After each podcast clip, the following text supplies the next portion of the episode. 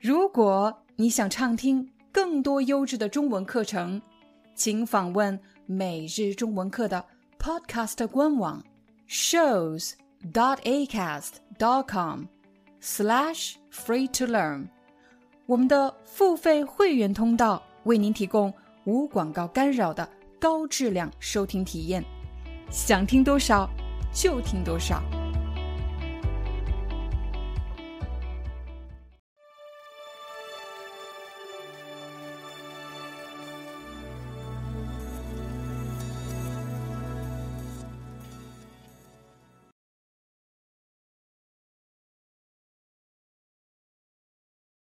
我们先来说第一个，你最怕什么动物？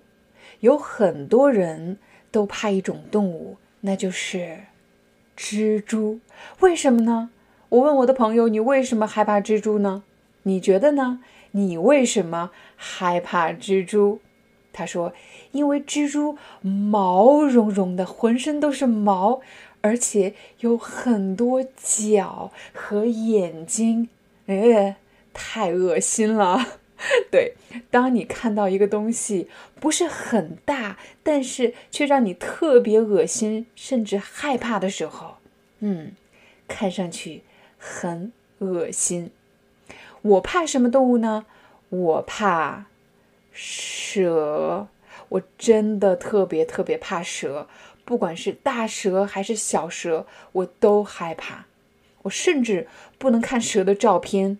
不能看蛇的视频，我连想一下我都觉得好恶心，我真的好害怕蛇。你最害怕什么动物呢？我回想起一件特别搞笑的事情，我们家曾经养过一只小狗，一只特别小的狗，好可爱的小狗。很少有人怕狗怕猫，对吗？可是我的朋友他特别怕狗。有一天他来我家玩儿。来找我玩儿，结果到了我家之后呢，我们家的小狗特别热情，就跟着他想跟他玩儿。我的朋友吓到，直接跳到了沙发上，站在床上不要下来。你怕猫怕狗吗？我们再来看第二个，你害怕什么运动？如果你非常非常怕高，你不喜欢站在高的地方。那么很有可能你有恐高症。你看到了“症”这个字有一个“病”字头，说明它是一种病——恐高症。如果你有恐高症的话，你肯定不喜欢高空运动，比如跳伞，就是坐着飞机飞到很高很高的高空，然后背着降落伞，三、二、一，跳。你害怕吗？我很害怕，所以我不喜欢高空运动，我也不喜欢过山车这种比较刺激的运动。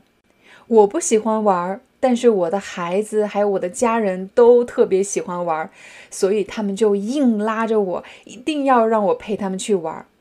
我每次坐在过山车上的时候，我能感觉到我的心跳变得特别快，砰砰砰砰砰砰砰砰砰砰。还有呢，我的手心开始出汗，而且手变得特别凉。我们刚刚爬到比较高的地方的时候，我就问他们：“完了吗？完了吗？”还没有完，才刚刚开始。所以，怕高的人或者容易紧张的人，像我这样，不喜欢高空运动，也不喜欢极限运动。其实我还怕一种运动。那就是游泳，为什么呢？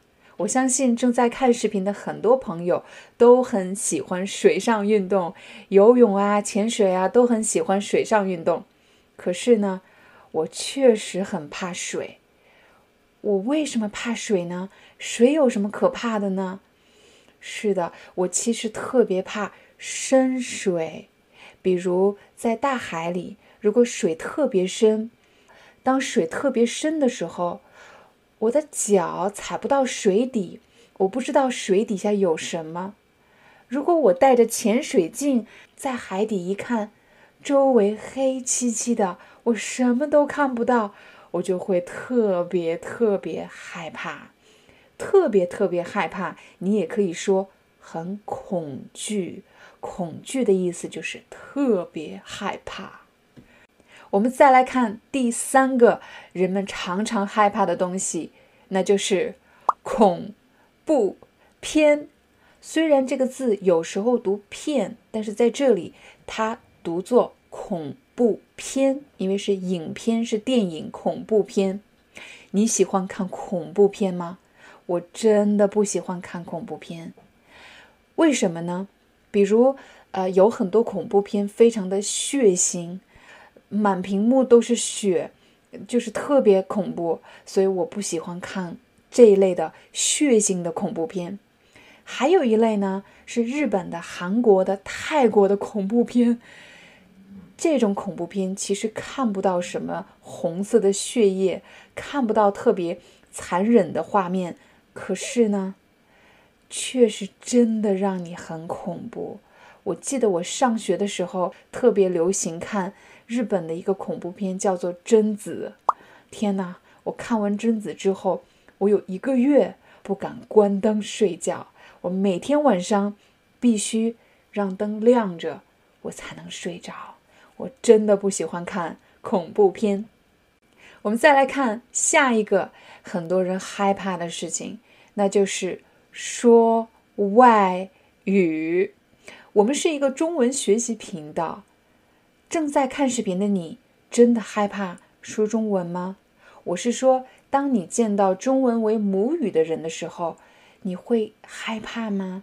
你会觉得我太紧张了，我真的很害怕犯错，我不敢说话，最后因为太紧张反而说不好了。其实我在学习英语的过程中，还有学习法语的过程中，常常会遇到这样的情况。你肯定不相信。我是一个语言老师，我怎么会害怕说外语呢？其实这不是真的。我经常需要克服我自己的恐惧。什么是克服我的恐惧呢？也就是我知道我在恐惧，我知道我在害怕，我在让我自己不要那么恐惧，克服恐惧。我常常想，我们怕些什么呢？到底为什么害怕呢？比如我去超市买东西。我说了一句法语，可是对方没有听懂。有的人很有耐心，他会再问一遍：“请问您说什么？我没听清。”而且他意识到你是外国人，他会减慢语速，慢慢说，把复杂的句子说的简单一点，让你能够听懂。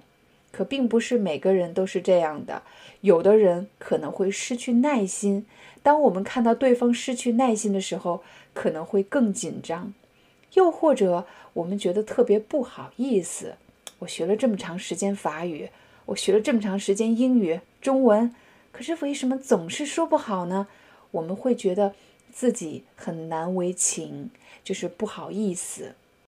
后来我就观察小孩子，我发现当小孩子听不懂别人说什么的时候，他可以直接说“我听不懂”，或者说“你可以再说一遍吗？我没听懂。”又或者，他干脆走开了，但是他不会责怪自己，我为什么听不懂，我为什么说不好。小孩子一般会慢慢说，我能说多少就说多少。如果你没有听懂，也不一定是我的错；如果我没有听懂，也不一定是任何人的错。所以千万不要因为你没有听懂别人的中文而责怪自己。也不要因为自己感到紧张而觉得我为什么这么没用，每次都紧张。紧张没有任何错误，紧张其实是一个特别自然的反应。我们完全可以带着紧张，让自己同时冷静下来，慢慢说。最后一个，我害怕的事情是开车。你肯定想象不到，你会开车吗？你害怕开车吗？你喜欢开车吗？我首先特别害怕速度快的东西，所以当开车的时候，如果有速度特别快的车从我旁边经过，我会比较紧张。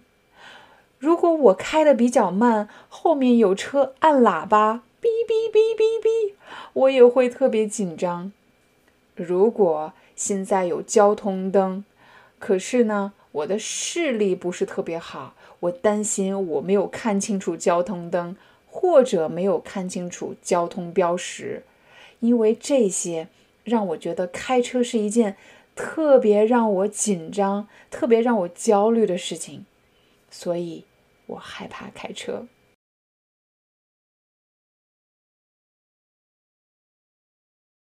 今天我要问大家一个问题：你是一个容易饿的人吗？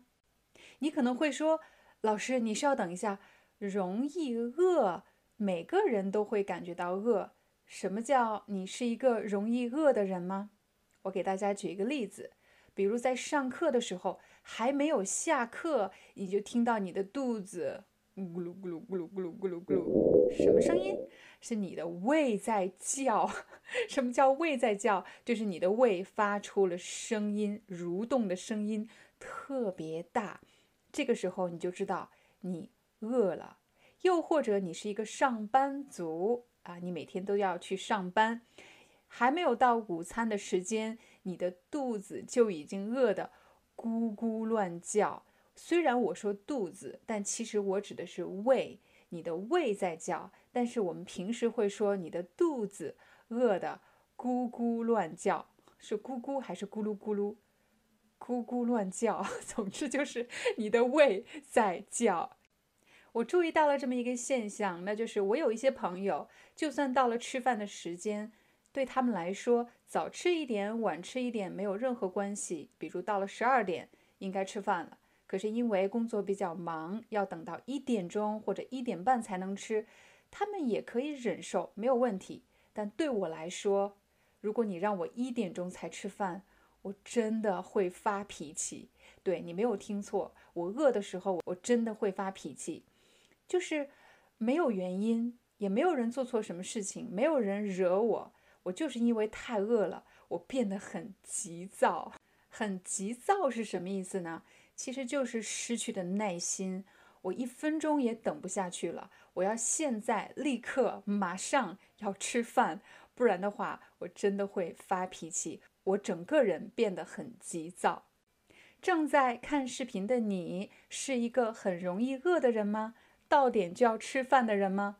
正在编辑这个视频，我们幕后团队的几位成员，你们是容易饿的人吗？哎，大家好，我是学中文 Free to Learn 的编辑啊。那么我是个男生，我认为呢，我是一个比较容易饿的人啊，因为我平时旁边就会有一个这种零食，所以可能一直填饱肚子也是非常不错的。说到吃，我们就来学习一些和吃有关的表达，比如第一个暴饮暴食。暴饮暴食是什么意思呢？饮就是喝的意思，食就是吃。暴饮暴食表示突然喝很多或者突然吃很多东西。比如说有一天我加班啊，没有时间吃中午饭，到两点钟才吃上中午饭，我就点了一大桶可乐，还点了一大桶鸡翅，我一个人把它全部吃完了。我吃了这么多，喝了这么多，暴饮暴食。暴饮暴食其实不是个好习惯，因为暴饮暴食对身体是有害的。在你的朋友中，你肯定遇到过这样的人，就是他们天生喜欢吃，对美食完全没有抵抗力，就是忍不住看到就想吃，见到就想吃的意思。也有一些人对吃很有研究，就像学习一样，他们会去学习有关。烹饪，也就是做饭的一些知识，比如使用什么食材，怎么样烹饪，烹饪的方法是什么，把这个道菜做的又好吃又漂亮。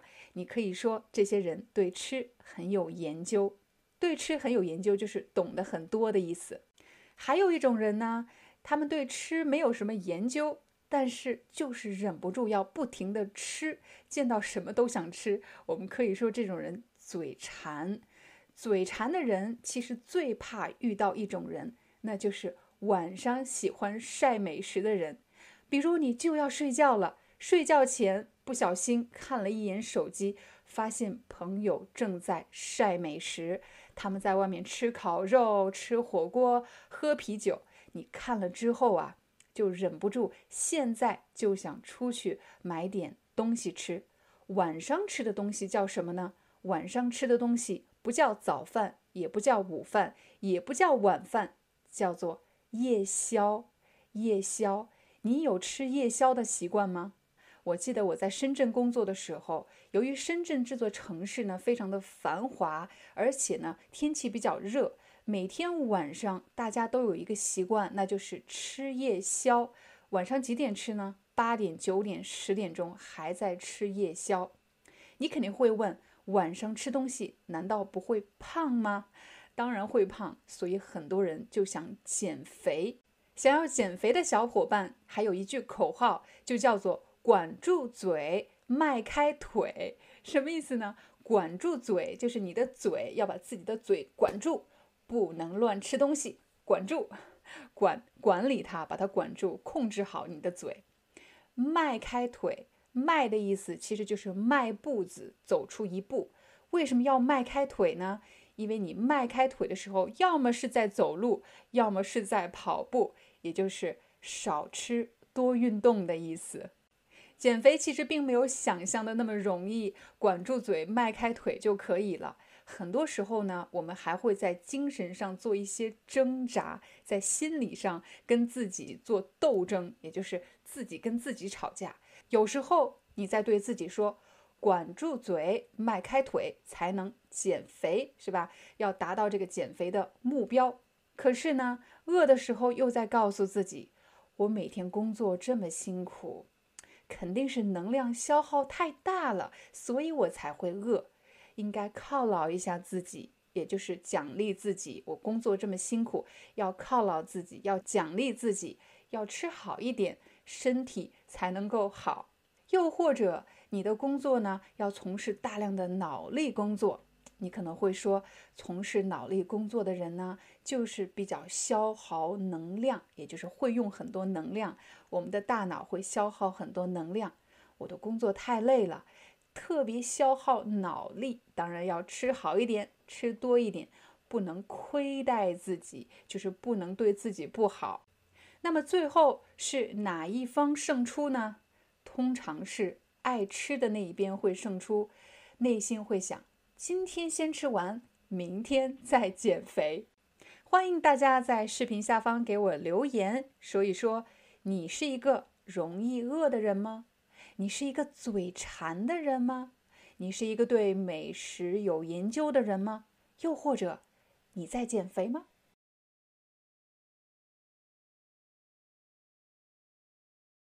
首先，我们可以来想一想，什么样的人？算是自信的人呢？你在什么地方会见到自信的人？我们假设现在和大家一起去参加一个聚会，请大家观察一下周围，你认为哪一个人看上去比较自信呢？有可能你很快就注意到了那个长得很好看的人。如果是男生长得好看，我们可以说他长得很帅。女生长得好看，我们可以说长得漂亮。不管是帅还是漂亮，只要好看，我们都可以说他们颜值高。所以你肯定猜到了，长得好看的人一般对自己都是比较自信的。很快，我们又注意到了第二类人，这种人呢，他们很爱说话。你看到他不停地做着各种各样的手势，非常的健谈。健谈的意思就是爱说话，而且又会说话的人。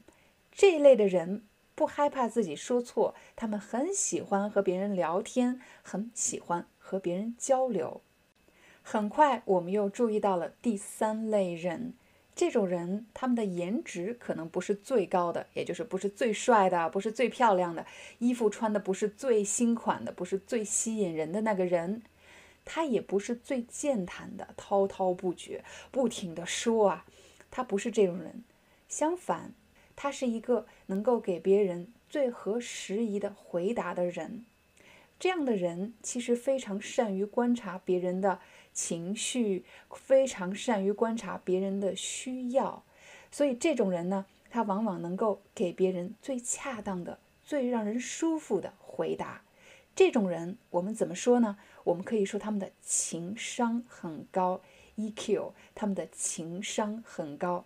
这种人一般在人群当中比较受欢迎，大家可能会觉得情商高的人呢，他们很容易相处，让人觉得很舒服。我们再来看看第四类人，这类人很可能他们既不善言谈，也不是一个外貌特别吸引人的人，但是呢，这些人却是某方面的专家。比如，他们很有商业头脑，有各种各样的赚钱或者是创业的一些点子。谁遇到了任何问题，都想去向他们咨询，问他们的意见。听到这里，你可能会说：“我怎么感觉我不是一个特别自信的人呢？因为第一，我的颜值不是特别高，我就是一个普通人；我也不是一个特别健谈的人，不是一个特别爱说话的人。”同时，我在工作方面也不是特别的突出，我没有什么特别的才华可向别人展示的。同时呢，我又不觉得我是一个情商特别高的人，因为有时候我也会生气，我也会说错话，或者理解不了别人的需求。难道我就没有理由自信了吗？刚才我们向大家分析的四类很自信的人，听上去很有道理呀。因为我之前真的就是这么想的。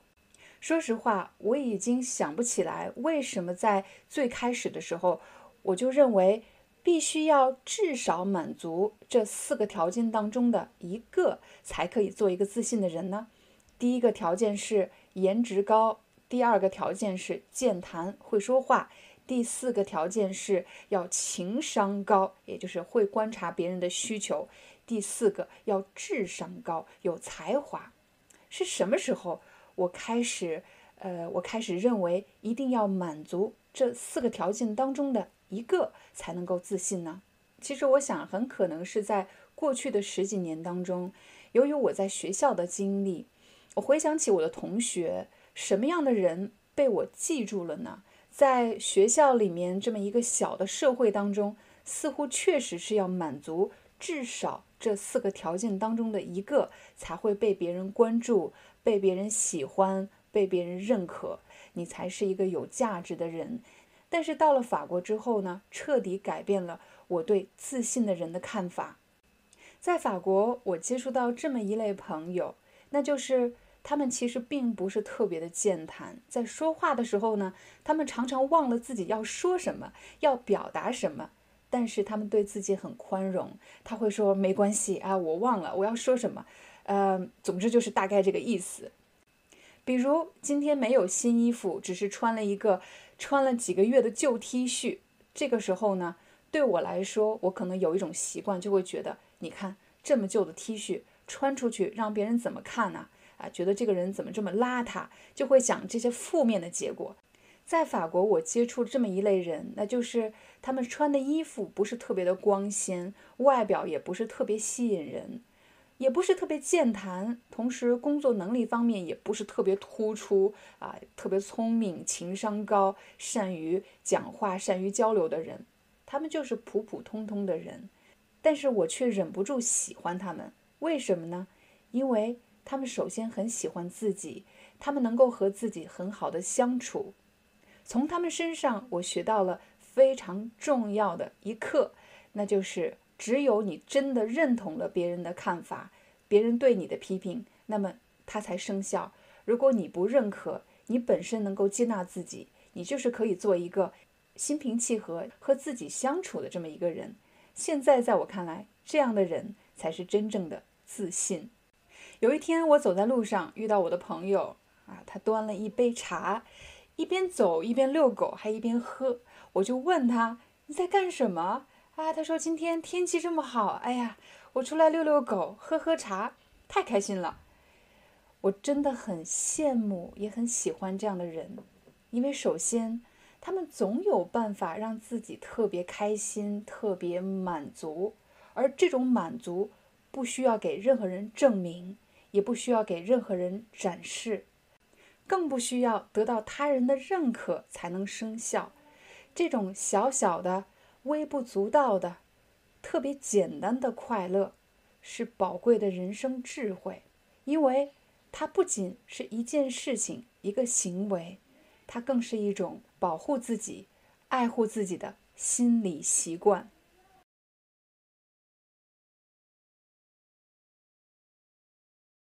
你看，这就是我的发型。我虽然看不到你，但是我可以想象你的发型是什么样子的。有的人是卷发，我其实很想要卷发；又或者呢是直发，非常直而且很长，直发；又或者有的人可能比我的头发更短，是板寸，就是很短很短的板寸；又或者是。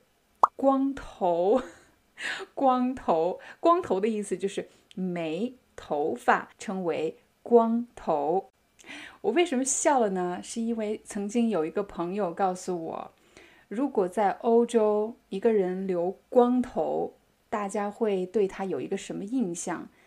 大家可能会觉得他是硬汉的形象，嗯，特别 man 硬汉形象。尤其如果身上再有一个纹身的话，看上去啊特别 man。但是在中国呢，光头会给一个人什么样什么样的印象呢？啊，光头在中国有可能大家觉得你很聪明，因为聪明绝顶，绝顶的意思就是没有头发，聪明绝顶。你是光头吗？嗯，你一定是太聪明了，所以没有头发。其实中国的小朋友经常会开玩笑说：“光头，光头，为什么叫光头呢？因为头顶没有头发，会发光。”呃，说完光头，我们不得不说一说秃头。秃头是什么呢？秃头也是一种呃发型，一般秃头是因为家族基因遗传所导致的，也就是头头顶的中央的部分。头发开始脱落，它自动掉了，不是自己拔掉的，是自动脱落。自动脱落，那这种自动脱落呢，我们就可以说某个人谢顶了。其实我更喜欢“谢顶”这个词，“谢”的意思其实就是指脱落的意思。谢顶了，没有头发，头发掉了。我其实不太喜欢说秃头，某个人秃头，或者某个人是秃子。其实这种表达不是特别礼貌，所以如果你的朋友或者你周围的人这里没有头发的话，我们可以说他谢顶了，他谢顶了。呃，尽可能不要说秃头，某个人是秃头。我记得我上初中的时候，我们的一个数学老师，他就是头顶没有头发，他谢顶了。初中的孩子们很调皮，他们在背后捉弄老师，给老师起了一个外号。什么叫外号？就是给他起了一个名字，给老师起了一个外号是什么呢？是齐达内。你知道齐达内吗？齐达内是一个法国的足球明星，Zidane。对，中文我们说齐达内。我记得当数学老师走进教室的时候，男孩子们很调皮，他们会说：“嘿，齐达内来了。”只有我们大家知道，齐达内其实说的就是。数学老师，当学生的时候，我不觉得有什么问题，但现在我自己做了老师，现在回想起来，我真的想对老师说一声对不起，我们太调皮了。同时，我有点担心我的学生有没有给我起外号呢？我们再来说一说头发的颜色，你的头发是什么颜色的？黑色的头发，棕色的头发。金色的头发，银色的头发，你喜欢染发吗？为什么有的人喜欢染发？比如，有的人发现自己长了白头发，白头发，尤其在亚洲，我们的头发是黑色的。当我们长了白头发，看上去怎么了？看上去特别老。如果看上去特别老，我们也可以说看上去显老，也就是显得老。看上去感觉很老，有的人长了白头发，害怕白头发看上去显老，所以把头发染成了黑色或者别的颜色。把头发染成黑色之后呢，就显年轻，就是看上去很年轻的意思。大家一定要学会用“显”这个字。比如你的朋友穿了一件衣服，你可以夸他说：“你穿这件衣服显得特别年轻。”哎呀，但你穿这个衬衣显得特别精神。你穿这条裤子显得腿特别长。你穿这个大衣显得特别干练。一定要学会用“显”这个字，“显”的意思就是看上去怎么样。说实话，我今年就长了特别多的白头发。如果你长了白头发，你会染发吗？还是说会把它们一根一根的拔掉？今年我拔了很多白头发，可是我发现我拔的越多，它们长得越快，所以我干脆不拔了。就让它们长吧，只是我下次回国的时候，我是一定会染头发的，因为我不想让我的家人看到我长了一头的白发，他们会觉得我是不是工作太辛苦了，还是在国外的生活不开心？其实我一切都很好，只是人到了一定的年龄，自然会长白头发。我记得我上大学的时候，女生们很流行。染头发，而且把头发烫卷，也就是棕色的卷发。我现在想想，为什么当时就偏偏流行棕色的卷发呢？可能是我们当时看电视上的明星，有很多人是棕色的卷发。那这些明星又是和谁学的呢？我发现了一个现象，比如在亚洲，我们喜欢模仿欧美的。他们的头发的颜色还有发型，比如说金色的、银色的，或者是卷发，特别长，很漂亮。因为亚洲人的头发比较直。可是我到了法国之后呢，到了欧洲，我发现，在欧洲的年轻人其实喜欢模仿亚洲的明星，比如有的年轻人喜欢 K-pop，又或者他们喜欢日本的漫画，他们喜欢模仿 K-pop。明星组合里的发型以及头发的颜色，又或者模仿日本漫画里的发型。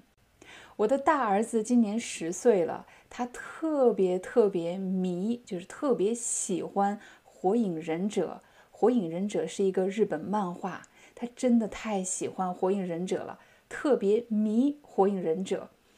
他最近开始在他的额头上留了。一小撮头发在什么地方？是头顶吗？不是头顶，在他的额头的部分留出了一小撮头发。什么叫一小撮呢？你看这么多，就是一小撮。大家可以看到一小撮头发。我的孩子最近在他的额头上留出了一小撮头发。每个人在人生的不同阶段，你都在寻找一个。内心中理想的自己，你理想的发型是什么呢？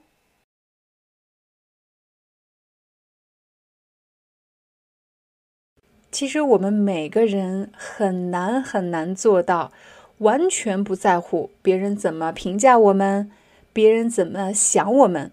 完全不在乎是什么意思呢？就是别人到底喜不喜欢我，觉得我好不好。他们是怎么评价我的，一点都不重要，就是我完全不在乎。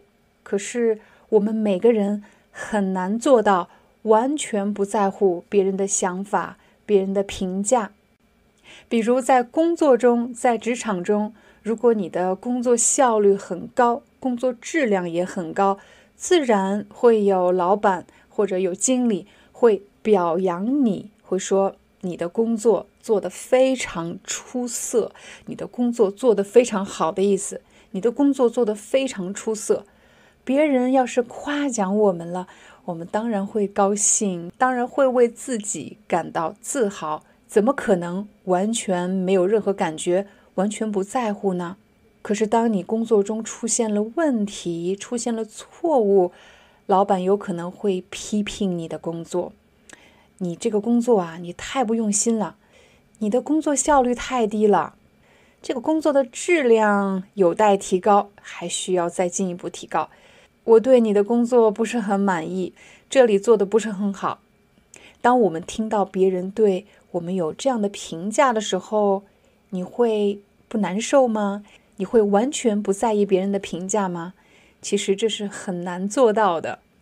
刚才我们用到了一个关键词，我很在意老板对我的表扬，我很在意老板对我的评价，我很在意同事对我的评价，我很在意同事怎么想我的，他们认为我是一个什么样的人。这里的在意就是指，我觉得他们对我的评价很重要，他们对我的想法很重要。我也可以说，我很看重什么？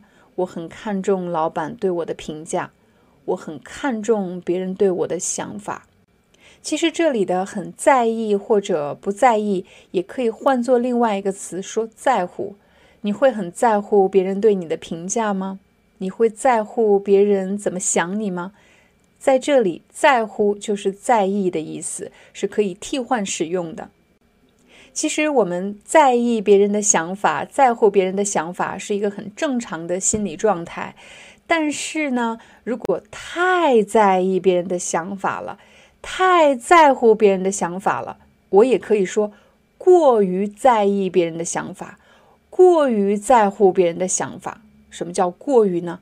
就是因为别人的想法，因为别人的评价，我们就完全失去了对自己的评价，完全失去了对自己到底是一个什么样的人的判断的时候，就是过于在意别人的评价。很多人说外语的时候都会紧张，因为我们会很在意别人的反应。什么叫反应？比如你一说错。你就会发现对方好像在给你一个表情，说你说错了，或者你说的不好，你说的不对。什么？我没听懂，你再说一遍。我们太在乎别人的反应了。当我们看到别人没听懂，或者我好像说错了，就会特别紧张、特别害怕，或者特别内疚。我为什么不能说好呢？但其实。如果想说好外语，就不能太在意别人的反应，就不能过于在意别人的反应，尤其不能过于在意别人对你的批评。因为如果我们太在意别人的反应，就会害怕犯错，害怕犯错还怎么练习呢？所以，如果想说好外语，很多时候不需要太在意别人的反应。也不需要太在意别人的评价，但是我们可以听取别人的建议。你有什么好的建议，告诉我，我可以继续努力，继续改进。但是你只是听到别人说你的口音不对，你的发音不好，这句话说的不准确。如果只是这些没有建设性的批评，其实我们真的不需要过分在意这样的批评。刚才我用到一个词，有建设性的批评，还有没有建设性的批评。有建设性的是什么意思呢？有建设性的这个词一般放在批评或者建议或者想法这些词的前面。什么叫有建设性的批评？有建设性的想法？有建设性的意见？其实就是指。这些想法、意见、批评可以让你变得更好的，真正的可以帮助你变得更好的，让你知道怎么变得更好的批评，就叫做有建设性的批评，有建设性的意见，有建设性的想法。可如果是没有建设性的批评，没有建设性的建议，没有建设性的想法，就是指。只是单纯的想法，你应该这么做，这么做，这么做。你这里做的不好，那里做的不好，这些都不好，你就是不好，不够好。可是并没有告诉你应该怎么变得更好，怎么样提高，怎么样努力克服困难，没有告诉你任何变得更好的办法，只是单纯的批评和想法。那么我们就可以说，没有建设性的批评。没有建设性的想法，没有建设性的意见，在工作中，我们经常会用到这样的表达。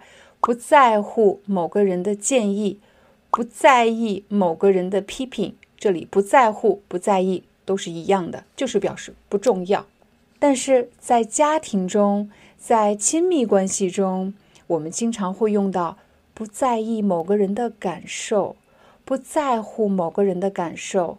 这里不在乎、不在意也是可以替换的，都是同一个意思，就是认为某个人的感受不重要，某个人的感觉不重要。请大家看这幅图，你看这里有一个人很伤心，他很伤心。可是他的朋友却不在乎他的感受，却不在乎他的感受。不管他多么伤心，他的朋友还是继续说笑，继续做一些伤害他的事情。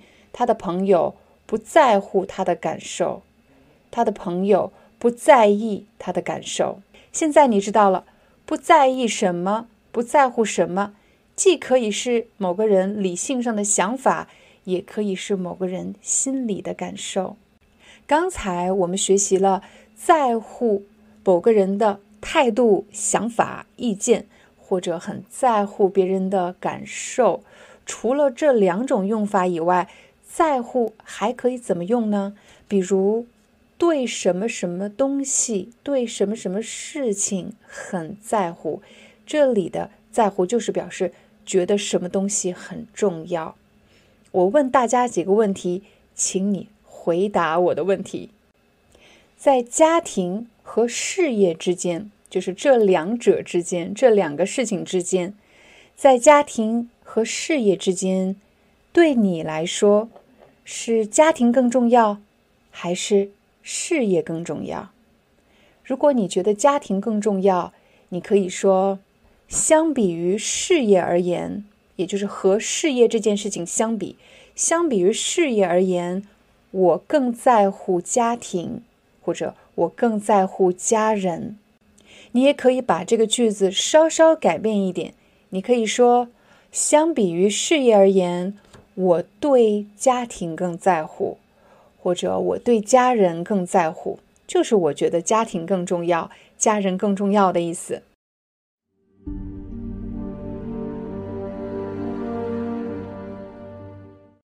每个人都不喜欢别人很直接的、很粗鲁的批评，尤其是那些没有建设性的意见。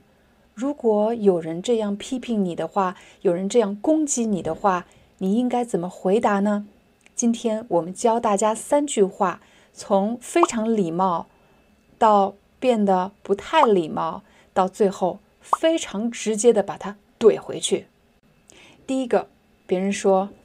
这个你做的不对，做的不好，你这里不好，那里不好，这里都不好，啊！谢谢你的建议，我还在学习，我会继续努力的，非常礼貌。谢谢你的建议，谢谢你的批评，我还在学习，我会继续努力的。第二个级别，我已经失去耐心了，不想听他这些没有意义的、没有建设性的批评。你这样努力没用的。你就不适合做这个工作。我跟你说，别人比你做的好多了。你去看看别人。如果我听到有人这么对我说，我也许会说：“对对，你说的都对，都对。”我就不回答了。你说的都对，对，你说什么都对。第三步，怼回去。你不适合做这个工作，你做的什么呀？一点都不好。你厉害，你来呀。大家学会了吗？其实教大家这三句话，是在帮助大家做一种心理建设。当我们要做任何事情，要去学习一项新技能的时候，就一定会犯错，就一定会把自己的弱点暴露出来。但这个时候，因为我们变得很脆弱，变成了一个容易被攻击的对象，这时候我们更要学会在内心。保护自己有三种状态：第一种，保持距离。谢谢你的建议，我会继续努力的。要努力，要加油，保护好自己。第二步，都对，都对，你说都对，你说什么都对，让他无话可说，让他觉得你不好惹，远离你。第三步，让他永远不想用同样的方式来一遍一遍一遍一遍的攻击你，和这种人保持距离，让自己的内心变得更积极、更有力，有能力保护自己，有力量保护自己。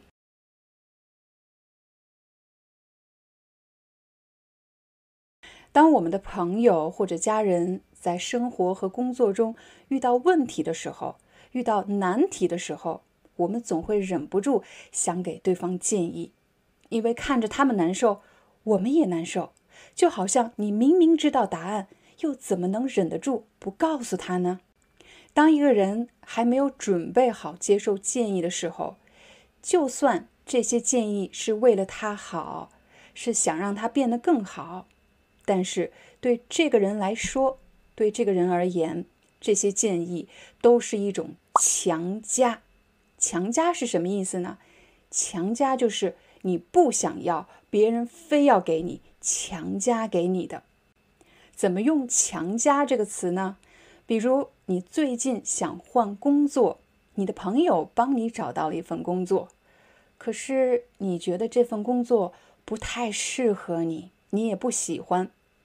但是你的朋友觉得这个工作太适合你了，他就不停的劝说你，一定要你接受这份工作。你不接受都不行，他会一直劝你，直到你接受为止。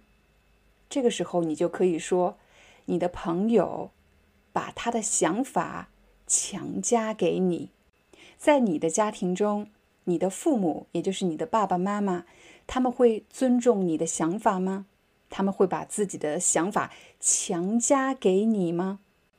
又或者你已经结婚了，那你的妻子或者你的丈夫会把他们的想法强加给你吗？如果你有孩子的话，你会经常把你的想法强加给孩子吗？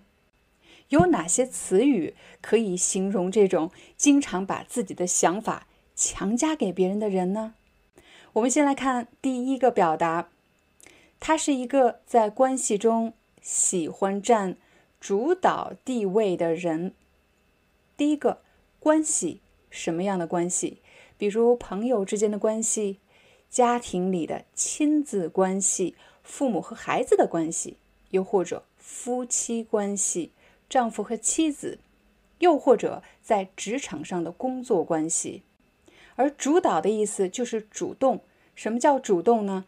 比如主动说可以，主动说不行，主动做决定，在关系中喜欢占主导地位，也就是让别人听他的决定。如果在关系中占被动的地位，就是等着让别人告诉他可以，不可以。等着别人来做决定，就是在关系中占被动地位。如果在一段关系中，两个人都想站在主导的地位，那么就会发生很多矛盾，因为两个人都希望对方听自己的。这里的“听”是表示听从，听从我的想法，听从我的意见，听从我的决定，都得听我的。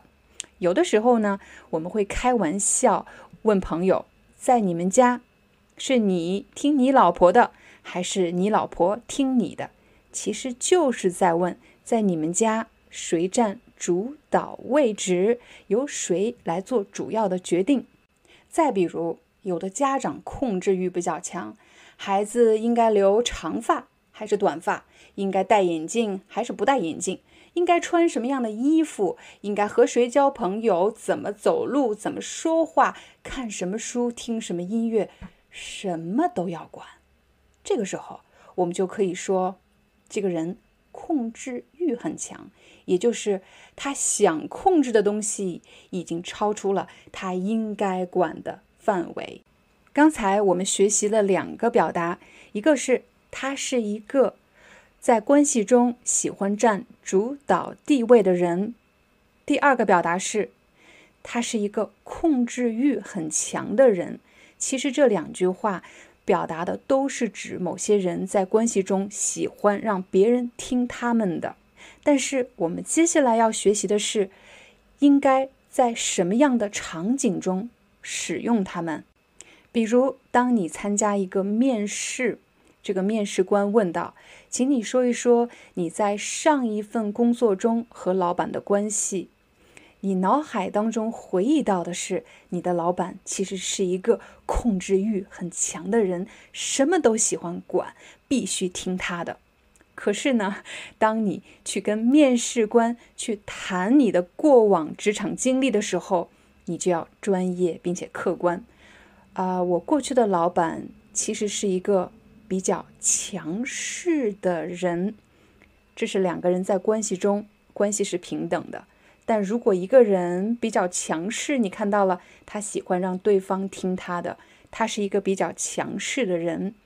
怎么个强势呢？他喜欢在工作中占主导位置，所以要想说服他，就是一个非常有挑战的事情。也许你会问，为什么我在面试的时候没有一上来，也就是在一开始的时候就说我的老板是一个控制欲很强的人？为什么我没有这么说？因为控制欲很强，它更像是个性上的一种缺陷，是对某个人的一种批评或者是攻击。所以我建议大家在使用“他是一个控制欲很强的人”之前，先做一些理性的铺垫。首先让面试官看到你是一个思维特别理性、判断非常客观的人。在这之后。如果你再用一些比较夸张或者带有批评口吻的词，对方就不容易误解你。学习了这么多表达，我们来一起练习一下。有可能正在看视频的你会问我：廖老师，在你们家是你听你老公的呢，还是你老公听你的呢？其实这个问题不好回答，因为这取决于是什么事情。比如像旅行这样的话题，家庭旅行应该去哪里？去多长时间？怎么去？要花多少钱？这些事情我通通都听我老公的，因为我对旅行这样的问题没有什么想法，所以呢，他总是喜欢给全家人列出一个非常详细的旅行计划，我们什么都不用做，听他的就可以了。但是在家庭的一些比较重要的话题，比如家庭理财怎么管理财务，还有教育子女、买多大的房子、住在哪里，还有我们各自的工作问题，在这些话题上，我们两个势均力敌，也就是我们两个的力量差不多。我不会完全听他的，他也不会完全听我的。这个时候就会有一个问题：如果我们两个的想法不一样，该怎么办呢？那么很可能我需要去说服他，去劝他，让他听我的；也有可能他会来找我来说服我，想让我听他的。想要说服一个人，可不是一件容易的事情，因为我们既想对方听我们的。又不想让对方觉得我们是把自己的想法强加给他。你在说服他人的时候有什么方法或者技巧吗？比如，我就想到了两点。第一点，最好是在这个人心情好的时候去找他，可千万不要在他心情不好的时候去找他。第二，如果想说服对方。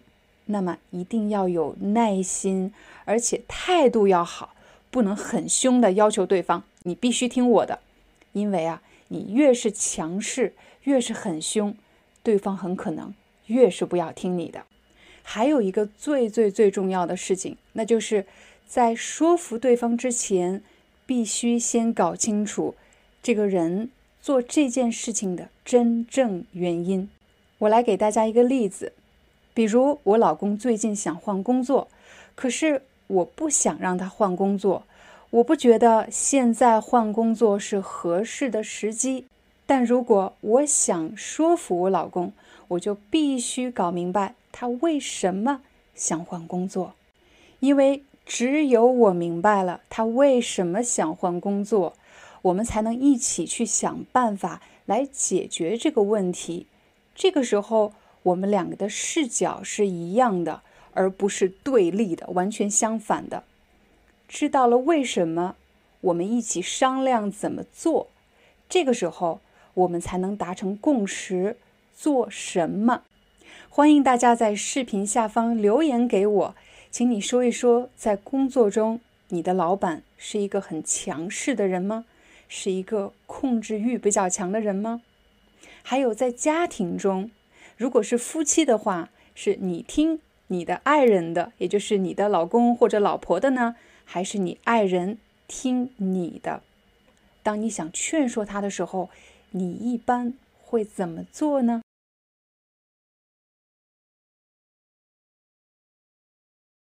可能你是第一次听到这样的问题。首先，我们来解释一下“蚊子”是什么意思。蚊子是一种昆虫，在夏天的时候，你会经常看到蚊子。蚊子，蚊子是以吸动物或者人类的血液来为生的。也就是它是靠吸别人的血而生存的。我们当然不喜欢蚊子。如果这里有一只蚊子，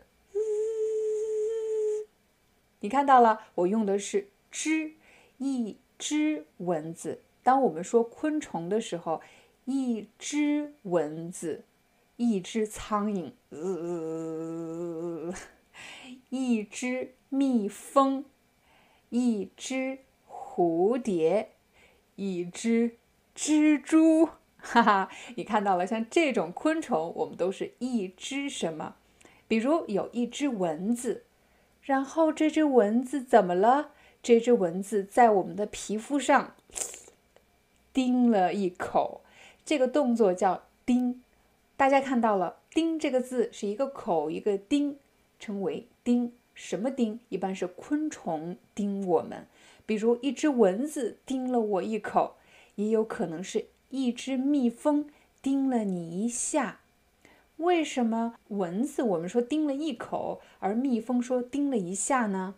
因为蜜蜂不是用嘴巴叮你的，它是在你的皮肤上扎了一根刺，而蚊子是真的把一根管子插进你的皮肤，然后把血液吸了出来。所以说，蚊子叮了你。一口，如果蚊子叮了你一口之后，你的皮肤会怎么样？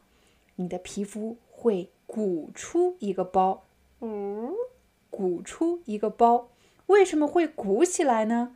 鼓就是指平平的地方鼓起来了，鼓起来了一个包。为什么会鼓起来？因为这里肿了，肿了。什么时候会肿？比如你前一天没有睡好，你的眼睛肿了；又或者我不小心摔倒了，我的胳膊被撞肿了；也有可能是我牙疼，我这两天牙疼，我的腮帮子肿了起来。啊，我的腮帮子肿了起来，肿。如果蚊子叮了你之后呢，我们的皮肤会红肿，也就是又红又肿，会红肿。而且你还有什么感觉？我会觉得很痒啊，好痒啊，好痒啊！这个动作叫什么？这个动作叫挠，挠，对，挠。我会忍不住想要去挠它，为什么呢？因为太痒了。还有一种表达，你可以说我忍不住去抓它，抓。你看，因为是这个动作，我忍不住去抓它，我忍不住去挠它。什么叫忍不住呢？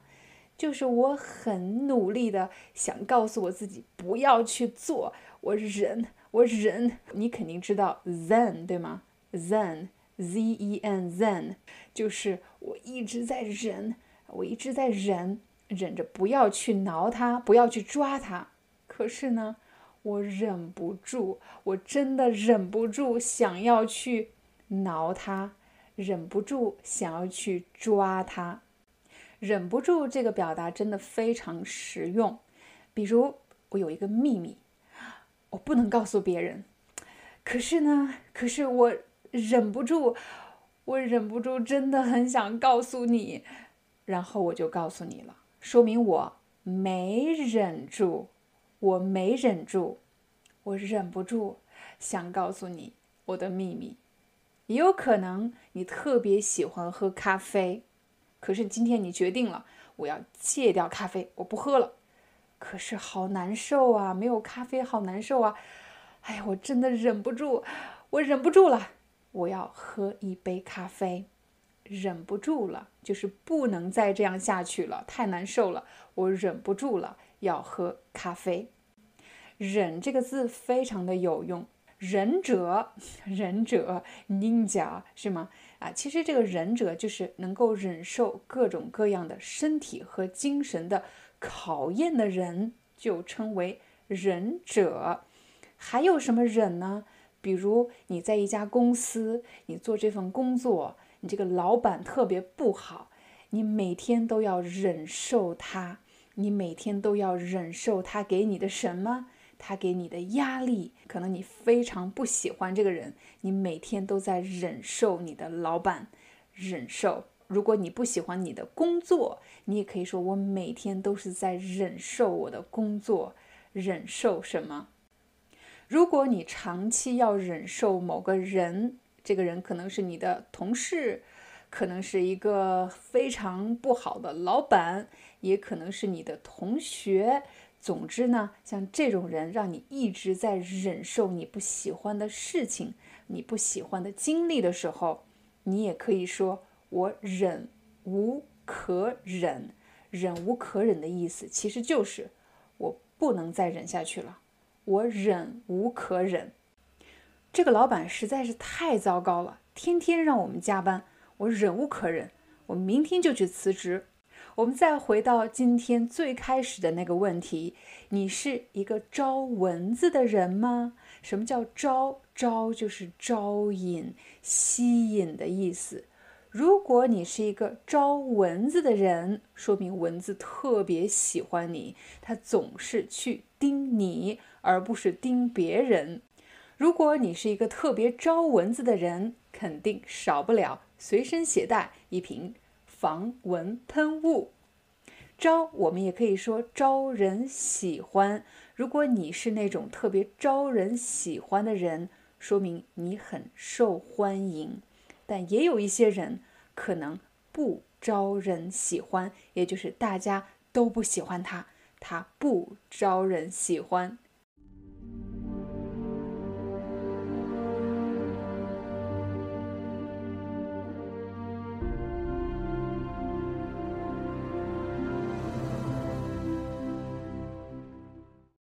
Hi, I'm your Chinese teacher, Liao Dan.